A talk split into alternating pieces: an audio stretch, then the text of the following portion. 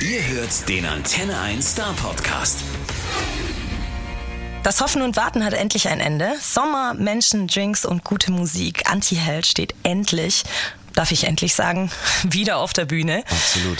Und ähm, nach den düsteren Tagen ohne Menschen, mit viel Wein und dunklen Kammern, als das Album im Mai 2001 ähm, Disturbia erwachen ließ, äh, bin ich nun gespannt, was, äh, auf was ihr euch am meisten freut, jetzt am Sonntag wieder ein Heimspiel hier in Stuttgart zu haben. Yes, also hallo erstmal. Ähm, schön hier sein zu dürfen mal wieder, auch so kurzfristig jetzt vor unserem Heimspiel in den Wagenhallen. Boah, worauf freue ich mich am meisten? Ich glaube, ich kann es gar nicht, äh, ich kann das gar nicht einfach so schnell runter erzählen. Es ist alles. Es wird ein riesen Befreiungsschlag werden, ganz sicher. So das erste Mal wieder richtig zu Hause ankommen, ein Konzert spielen können, auch indoor in einer großen Halle, auch ohne diese Masken und ohne diese Abstandsregelungen und ähm, ja, ich glaube, das wird auch ein riesen Familienfest. Wir werden da so viele Freunde, Familie, Fans wiedersehen, die wir jetzt echt sehr, sehr lange Zeit nicht gesehen haben. Und das wird vielleicht, ich weiß es noch nicht, ne? Ich möchte jetzt auch nicht zu viel in die, in die Zukunft schauen können, aber vielleicht das besonderste Konzert ever. Ja, da freuen wir uns auf jeden Fall alle drauf. Am Sonntag ist es dann Kommst soweit. Ja, ich würde auf jeden Fall kommen. Ja, was heißt hier würde? Kommst du oder kommst du nicht? Ja, wenn ich darf, bin ich dabei. Alles klar, bist hiermit herzlich eingeladen. Sehr geil, dann freue ich mich auf Sonntag. Ich habe aber noch ein paar Fragen. Und zwar auf dem Weg bis hierher war ja zwischendurch ein wenig Pause, ein wenig, ich habe schon erwähnt, dunkle Kammern, viel Weißwein und äh, das letzte Album, was ihr rausgebracht habt. Und äh, für dich war ja Corona nicht die schwerste Zeit in der Zeit, richtig? Gerade vielleicht wegen dem Ergebnis.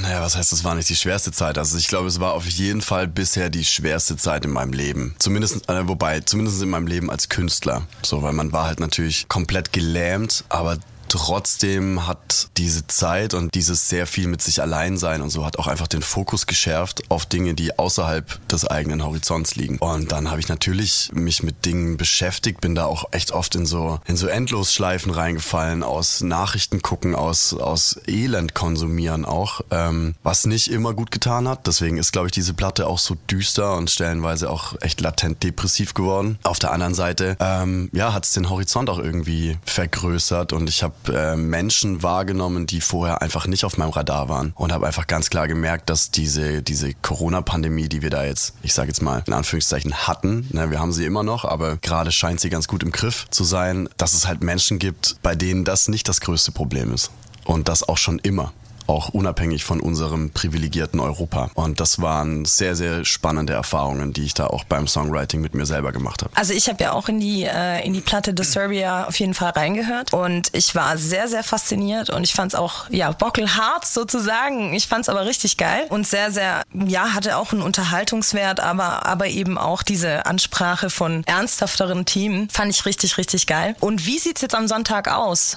Repräsentiert ihr dann zum ersten Mal im Grunde jetzt mal live Disturbia, weil ihr seid ja schon vor zwei Wochen raus auf die Bühne. Wie sieht denn das Programm aus? Boah, ich bin für so Fragen meistens viel zu vercheckt. Ich gehe mal auf die Bühne und mache irgendwas. Ich weiß nicht, Matze, kannst du dazu was sagen? Also es, es wird auf jeden Fall hauptsächlich Disturbia gespielt. Wir haben auch, ähm, wann war es, vor zwei Wochen in Ulm gespielt.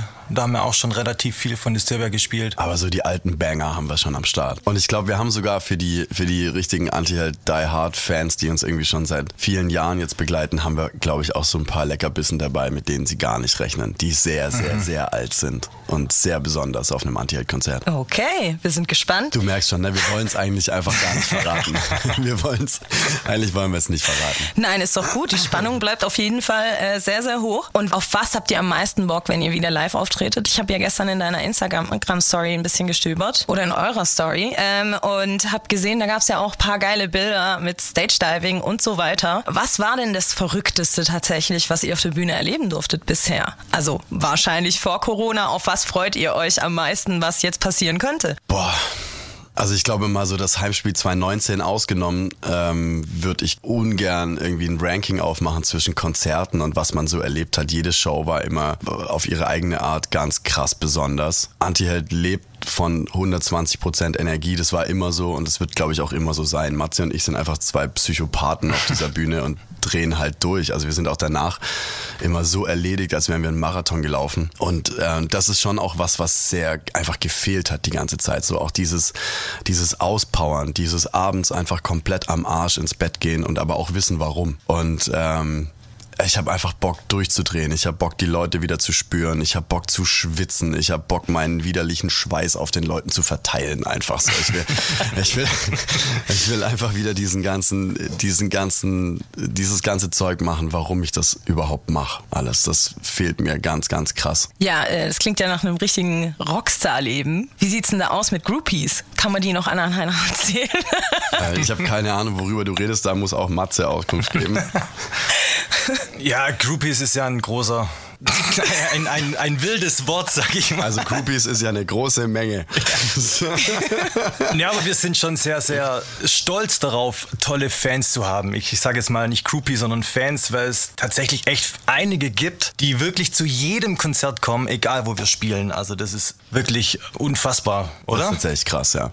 Also die haben uns auch echt über die Corona-Pandemie getragen und haben uns auch stellenweise wirklich den Arsch gerettet. Also wir konnten uns einfach darauf verlassen, dass wenn wir keine Kohle mehr hatten und wir haben irgendwie ein T-Shirt rausgebracht und gesagt, hey, da, da geht's jetzt gerade um alles, dann war das halt auch innerhalb von zwei Wochen weg. So und das war schon ähm, mega. Und ich weiß jetzt nicht, in wie vielen Interviews ich das schon gesagt habe, aber ich werde auch nicht müde, das zu sagen. Das ist eine ganz, ganz, ganz krasse Dankbarkeit, die wir da empfinden. Und davon, davon werde ich auf jeden Fall irgendwann mal hoffentlich meinen Enkeln erzählen, dass wir in so einer auch als Band in so einer Scheißzeit nicht alleine waren. So, das war schon äh, geiles Gefühl auf jeden Fall. Wo wir jetzt bei den Fans auch waren, äh, Stage-Diven hast du ja schon gemacht, habe ich gesehen.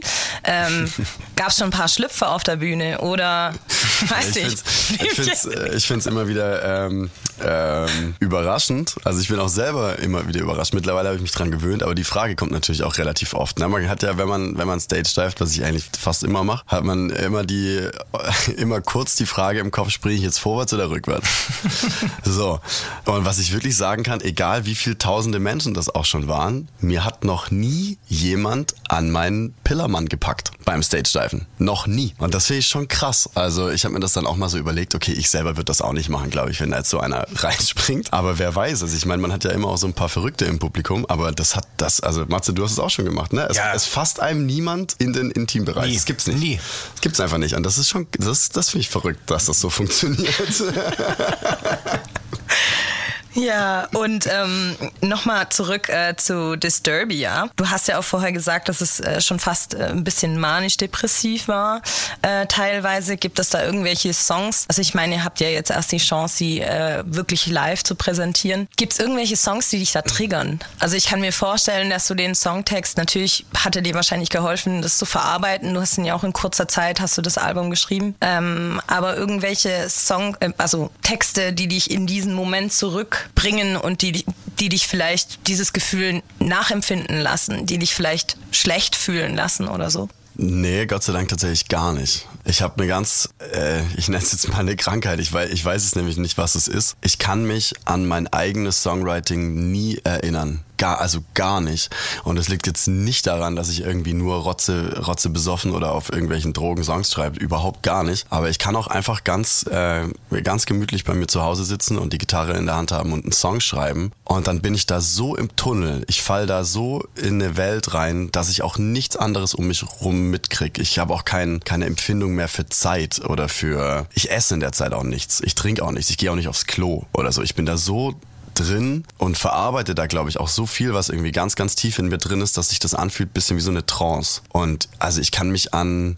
Es gibt so ein, zwei Songs, also wirklich ein, zwei Songs von allen Songs, nicht von Disturbia, sondern von allen Songs, äh, an die ich mich erinnern kann, die ich geschrieben habe, wo ich genau sagen kann, die habe ich geschrieben da und da mit dem und dem und das war so und so. Aber das sind wirklich die Ausnahmen. Normalerweise bin ich da wie, wie in so einem Wachtraum irgendwie und kann mich da hinterher nicht dran erinnern, wie das jetzt passiert ist. Ja, und ähm, gibt's aber vielleicht irgendeine Textzeile, also wenn du schon sagst und es so als Trance beschreibst, die du ähm, am Ende irgendwann gehört hast und, ge und dir fast auf die Schulter geklopft hättest und gedacht hast, ja, geil, äh, die, die Zeile, ich weiß gar nicht, wie mir die gekommen ist oder so. Boah, ich will jetzt hier gar nicht in so ein Eigenlob verfallen. Matze, hast du eine, die du richtig Ich, gut ich, findest? das Problem ist, dass es einige gibt. Also finde ich.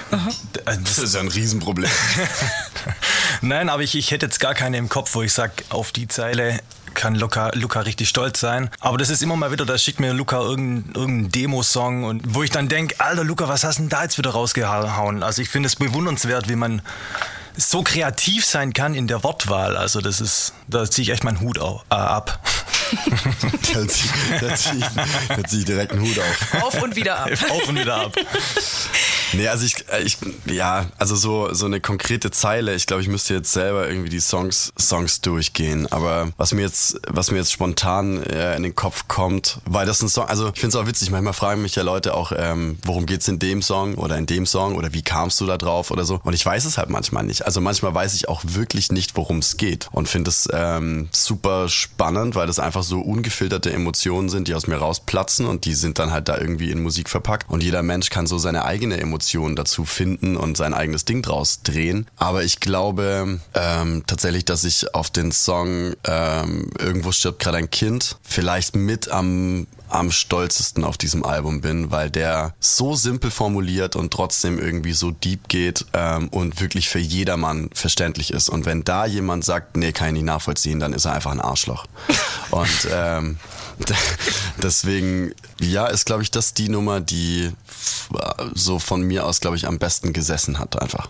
Und äh, bei euch war das ja so, die, äh, die Corona-Zeit war ja eben diese Disturbia-Zeit auch. Ähm, war das aber, also ihr hattet, ihr hattet nie vor, wirklich eine andere Richtung so einzuschlagen. Es kam Corona und damit schlug eben diese andere Richtung ein, richtig? Na, ich meine, was ist denn eine andere Richtung? Ähm, das, ich weiß nicht, Matze, wie du das siehst, aber in, nach meinem Empfinden, wir hatten nie eine Richtung. Mhm. Das erste Album war eine super kommerzielle Folk-Pop-Radioplatte. Das zweite Album war dann irgendwie so eine Emanzipation davon und war immer noch mit so einem gewissen äh, Singer-Songwriter-Appeal, aber schon sehr rockig. Die dritte Platte war dann so eine, so eine wirklich Bilderbuch-Pandemie-Platte, super düster, super hart, super, super rough und grunchig und so. Und jetzt die vierte Platte, die ich jetzt ja auch schon irgendwie in der Schublade liegen habe, ist wieder was komplett anderes. Also ich glaube, ich muss mich einfach auch selbst irgendwann mal damit äh, konfrontieren, dass ich scheinbar nicht in der Lage bin, zwei selbe Alben zu schreiben. Also ich glaube, da bin ich einfach nicht der Typ dafür. Dafür höre ich auch zu bunt Musik und ich sing gern und ich schrei gern und ich rap gern und ich weiß nicht, mach gern Balladen, mach gern auf die Mütze Songs und mach gern Pop und ich finde irgendwie alles geil.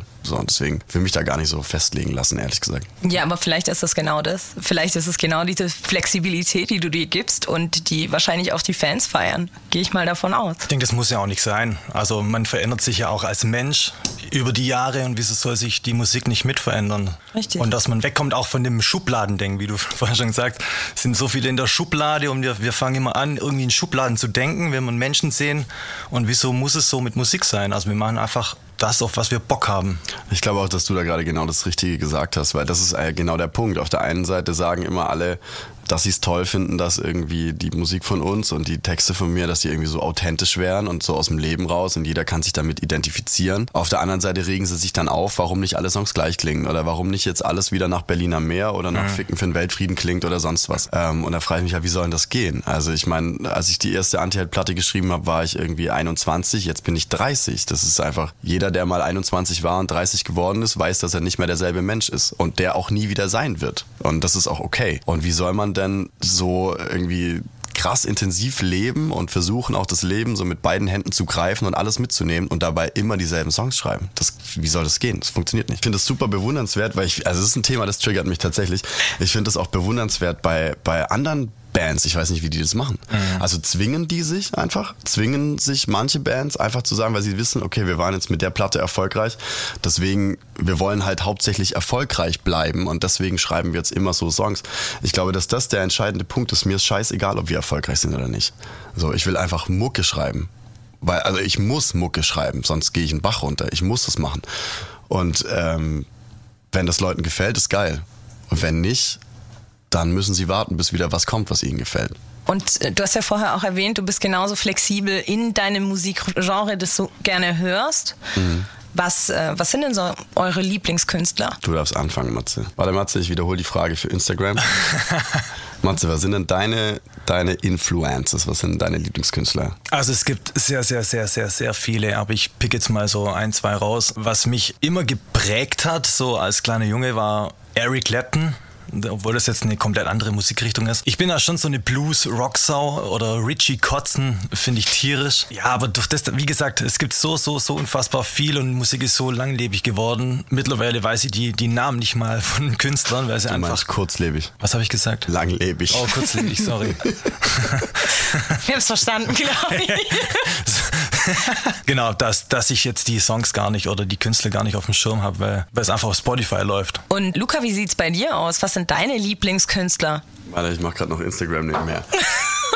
ähm, meine Lieblingskünstler. Boah, ich bin, glaube ich, echt am meisten im, im Deutsch-Rap zu finden, ehrlich gesagt. Ja, weil ich finde einfach, das sind die, die besseren Texter. So. Boah, ich, also bei mir, bei mir läuft jeden, ich muss Instagram ausmachen. Ich kann nicht zwei Sachen gleichzeitig machen, es geht nicht. Tut mir, tut mir leid, Community. Ähm, bei mir läuft den ganzen Tag Mucke. Von morgens, ich bin auch immer auf der Jagd die ganze Zeit. Ich, meine meine äh, Spotify-Algorithmen funktionieren perfekt und ich will einfach die ganze Zeit Sachen entdecken und finden. Und das ist, ähm, also die letzte Platte, die mich echt so richtig, richtig umgehauen hat, war die von, von Takt. So, die fand ich halt einfach über krank gut geschrieben. Hat mich auch sehr gefreut, mit der habe ich auch Matze anstecken können tatsächlich, obwohl es eigentlich nicht so sein, sein Ding ist. Ähm, und ansonsten echt ganz, ganz gemischt. Also immer noch viel auch in den Punkrock-Roots, wo ich halt herkomme. In letzter Zeit wieder sehr, sehr viel Ami, Ami-Stuff, ehrlich gesagt. Wenig deutschsprachiges. Ich finde das deutschsprachige Mucke immer noch großflächig, so austauschbar irgendwie. Und das geht mir mega auf die Nerven, dass ich oft Songs höre, wo ich denke, ja, die sind eigentlich ganz nett, aber die könnten eigentlich von jedem sein. So, und es stört mich extremst. Deswegen laufen wir ja auch nicht im Radio.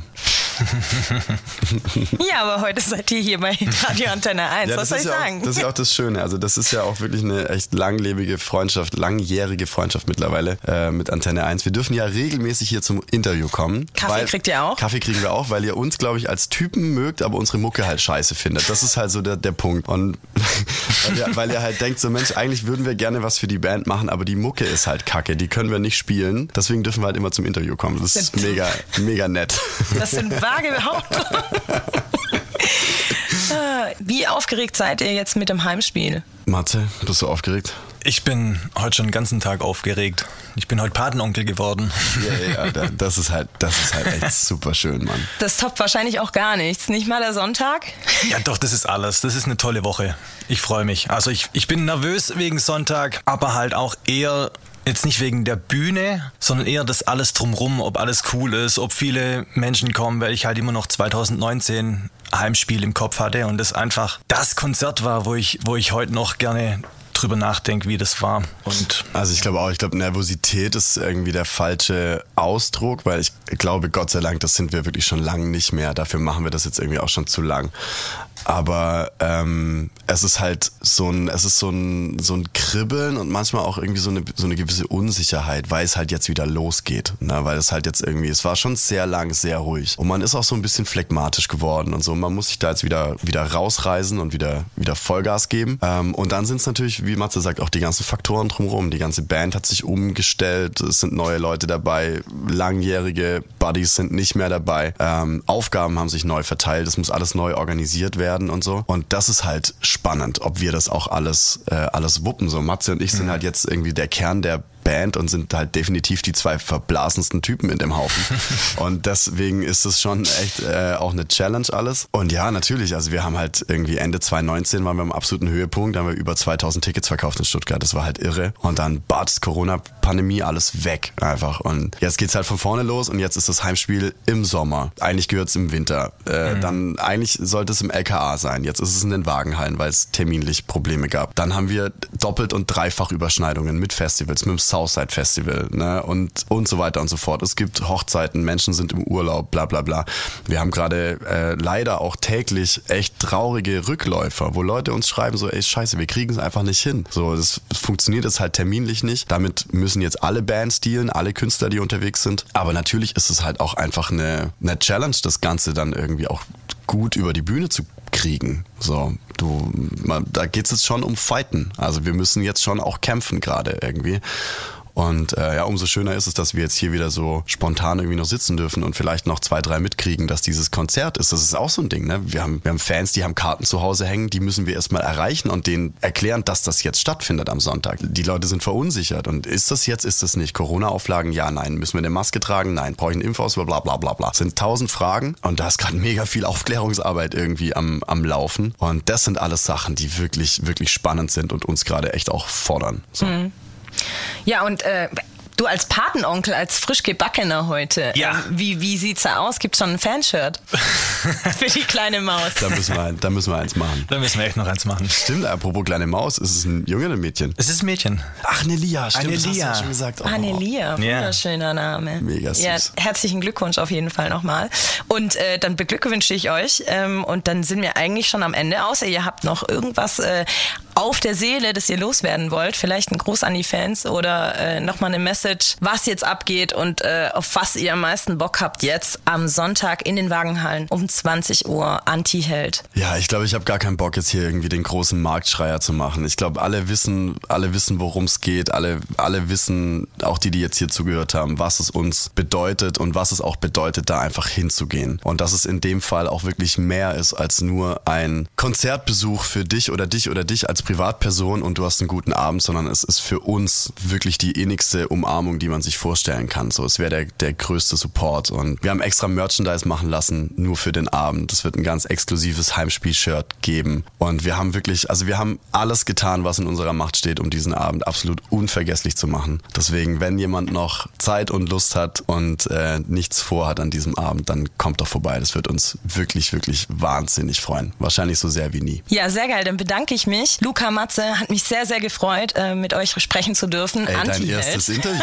Dein Ja, erstes. Interview war mit Antje. Das wirst du nie wieder vergessen. Das Sicher wirst du nicht. nie wieder vergessen. Und äh, ja, am Sonntag äh, freue ich mich dann, äh, euch zu erleben und äh, habe riesig Bock, ähm, euch äh, rocken zu sehen. Geil, Mann. Wir freuen uns. Wir freuen uns auf jeden Fall. Danke. Kussis an alle.